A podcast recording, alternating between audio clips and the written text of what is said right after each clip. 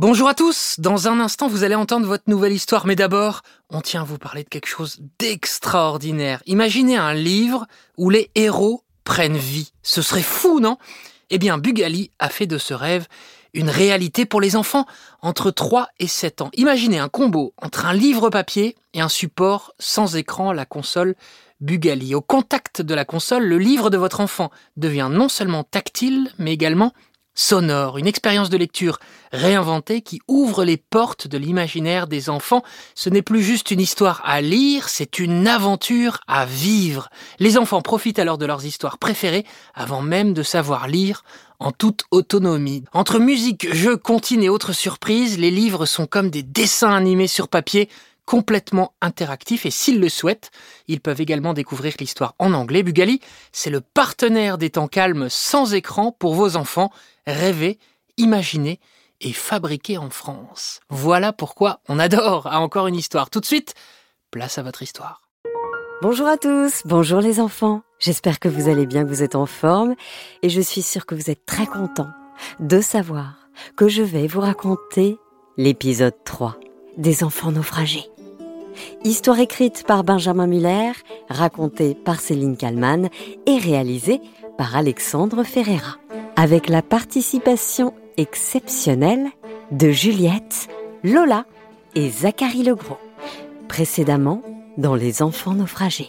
Marcel, Sacha, Victor et Juliette sont quatre enfants et adolescents français en vacances à l'île Maurice. Des vacances de rêve dans un hôtel de rêve, le Shangri-La, le Twist Rock. À la fin de leur séjour, les enfants ont une idée.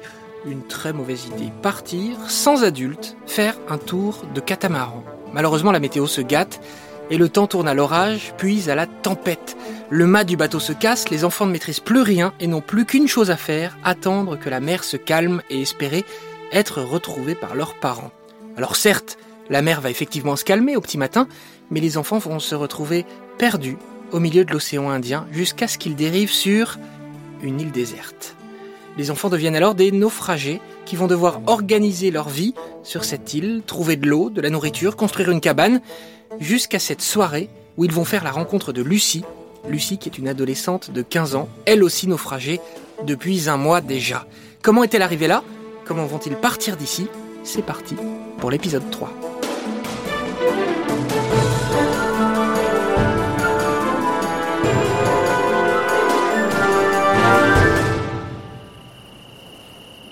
Les enfants n'en reviennent toujours pas.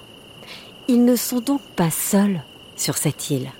D'un côté, ça les rassure, car à cinq, ils seront forcément plus forts pour survivre. Mais de l'autre côté, ça les inquiète. Car si cela fait un mois que Lucie est là, ça veut dire que les passages de navires au large de l'île ou des avions survolant la zone sont très rares. C'est mauvais signe. Mais bon, l'angoisse attendra, car les enfants ont des tonnes de questions à poser à Lucie. Victor lui propose de les suivre dans la cabane. Comment tu es arrivé ici? demande-t-il. Et tu ne manques pas de nourriture? ajoute Marcel. Tu dors où? T'as une cabane toi aussi? Veut savoir Sacha. T'es arrivé en bateau? Relance à nouveau Marcel. Lucie n'a même pas le temps de répondre aux questions posées en rafale. Heureusement, Juliette vient à son aide. Calmez-vous Arrêtez de la harceler de questions. Laissez-lui au moins le temps de répondre. Puis, se tournant vers Lucie, Juliette lui demande Alors, Lucie, raconte-nous comment tu es arrivée ici. Lucie prend alors une grande respiration, puis se lance. Je fais partie de l'équipe de France d'apnée. J'étais en stage sur l'île de la Réunion. Victor ne semble pas très bien comprendre. En équipe de France d'apnée? Tu veux dire euh, en équipe de France de boutons d'ado sur le visage Mais non, pas ça, ça c'est l'acné.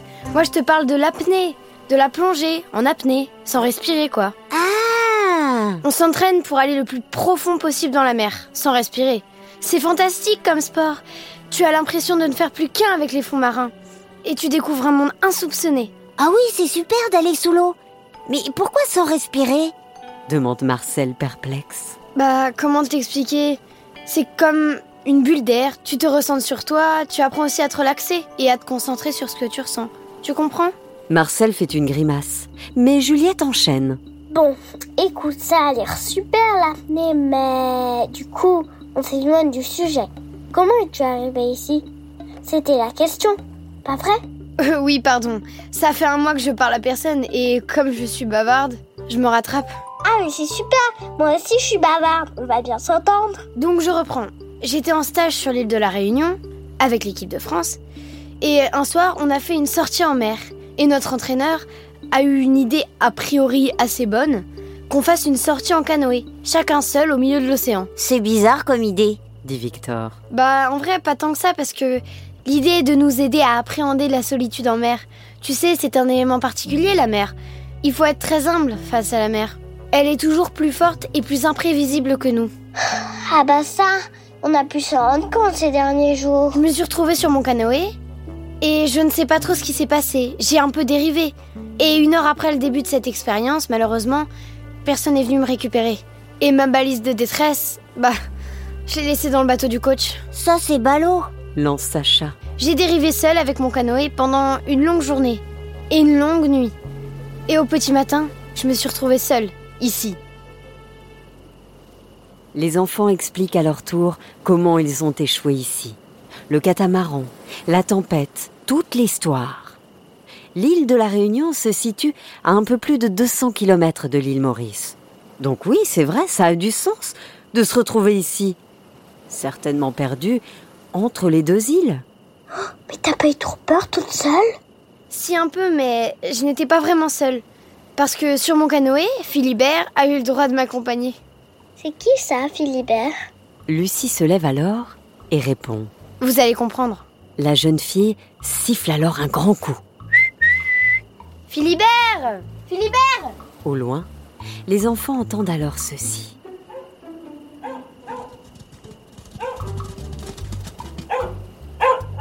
C'est un magnifique berger australien qui arrive en courant à toute vitesse vers Lucie et lui saute dans les bras. Il est blanc et beige, avec des taches grises sur les oreilles et surtout de magnifiques yeux. Un œil bleu, un œil marron. Impressionnant. Alors qu'il couvre les enfants de l'échouille, Lucie continue son explication. C'est la mascotte de l'équipe de France d'apnée. À chaque stage, il est avec nous. Et moi, j'ai eu le droit de l'emmener lors de ma sortie en canoë. Résultat, lui et moi, on est bloqués ici. L'arrivée surprise de Lucie, mais aussi de Philibert, redonne beaucoup d'espoir à Marcel, Sacha, Victor et Juliette. Surtout Juliette d'ailleurs. Je suis contente de plus être la seule fille ici. hein. Ouais, je te comprends. Faudra encore qu'on en trouve une de fille sur l'île. Vive la parité, hein. Après toutes ces émotions, les enfants décident de se coucher dans la cabane. Il y a de la place pour Lucie, promet le lendemain d'amener tout le petit groupe visiter la sienne de cabane. Cette nuit-là, la météo est très clémente. La lune est à peine visible. Il n'y a évidemment aucune pollution lumineuse. Les enfants peuvent observer un spectacle exceptionnel avec une pluie d'étoiles filantes, du jamais vu pour chacun d'eux. C'est fantastique. Dans notre malheur, on a finalement de la chance. pense Marcel.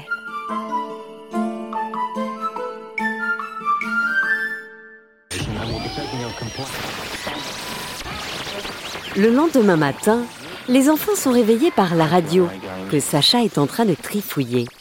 Il reste encore un peu de pile dedans. Alors, il essaie de trouver une petite musique pour motiver tout le monde. Il trifouille l'antenne de la radio et tombe sur une station d'information. Incroyable On va savoir si le monde tourne encore. Même sans nous. plaisante Sacha. Le journaliste égrène les différents sujets d'actualité.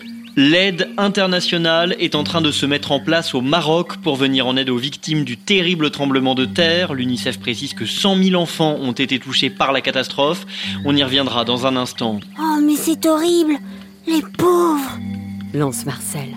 Le temps pour moi de vous signaler également que nous sommes toujours sans nouvelles de cinq jeunes Français disparus ces derniers jours dans l'océan Indien. Écoutez, écoutez, il parle de nous à la radio, il parle de nous. Dans un premier temps, c'est Lucie, une jeune championne d'apnée qui a disparu. Puis quelques semaines plus tard, quatre Français qui étaient en vacances à l'île Maurice. Tous sont mineurs. Leurs parents viennent d'indiquer à la presse locale qu'ils étaient prêts à fouiller chaque centimètre carré de l'océan jusqu'au jour où ils les retrouveront. Et puis en rugby, la France poursuit son sans faute dans ce mondial à la maison. Sacha coupe alors la radio.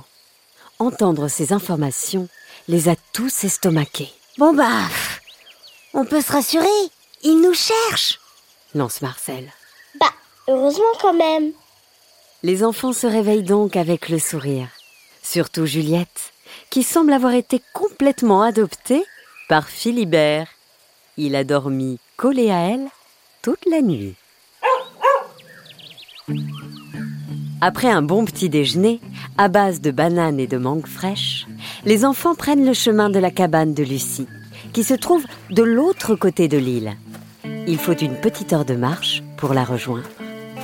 Le trajet est un peu long donc, mais ça vaut le coup, car sa cabane est, comment dire, exceptionnelle. D'abord, elle est en hauteur, avec des escaliers en bois qui font le tour d'un tronc d'arbre gigantesque et qui permettent d'arriver sans prendre le risque de tomber jusqu'à la cabane. Dans celle-ci, il y a tout. Un petit îlot central qui fait office de salon. Les murs qui sont faits de bois, évidemment. Mais ils semblent avoir été achetés dans un magasin de décoration. Lucie s'est aussi confectionné une petite chambre avec un lit qui n'a rien à envier dans ce que l'on peut trouver dans les magasins, dans la vraie vie. Le cadre est constitué de petites branches d'arbres disposées en rectangle.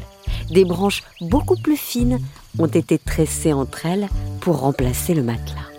Avec dessus une couche importante de feuilles de bananier. Un lit tout confort donc. Et Lucie a utilisé la même technique pour faire un petit coin à Philibert, afin qu'il puisse lui aussi dormir sereinement. Les enfants s'installent dans le petit salon de la cabane. Et Marcel lance à Lucie. C'est impressionnant ta cabane. Très impressionnant. Ça donnerait presque envie de rester là. Écoute, au bout de quelques jours, je me suis dit, soit je déprime et je me laisse mourir de faim, soit je me prends en main et je m'organise. T'avais bien raison. Maintenant, euh, la question c'est de savoir comment je vais rentrer. Victor s'avance et se lance. Je pense qu'on devrait tenter de réparer le catamaran. Il faut qu'on réussisse à réparer le mât, ou alors carrément à le changer, en en créant un nous-mêmes. Ouais, c'est sûr, c'est ce qu'il faut faire. Et le jour où le bateau sera prêt, eh ben on se mettra en route. Je suis d'accord, ça paraît être un plan parfait. Mais j'ai quand même une question. Vas-y, je t'écoute. Quand on sera dans le catamaran, on va vers où? Si j'ai bien compris, aucun de nous n'a de GPS ni de boussole, encore moins de plan. Dans tous les cas, on ne sait même pas où on est. Donc je repose ma question, dans quelle direction on va? Bonne question, Lucie. Va falloir qu'on se creuse la tête. Oh oui, les enfants vont devoir se creuser la tête s'ils veulent réussir à partir d'ici. Ce qui, je vous le dis tout de suite les enfants, va s'avérer beaucoup plus complexe que ce que l'on ose imaginer.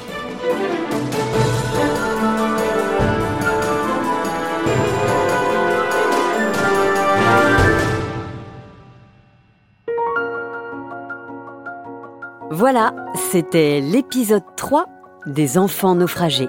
Histoire écrite par Benjamin Muller, racontée par Céline Kallmann et réalisée par Alexandre Ferreira, avec la participation exceptionnelle de Juliette, Lola et Zachary Legros.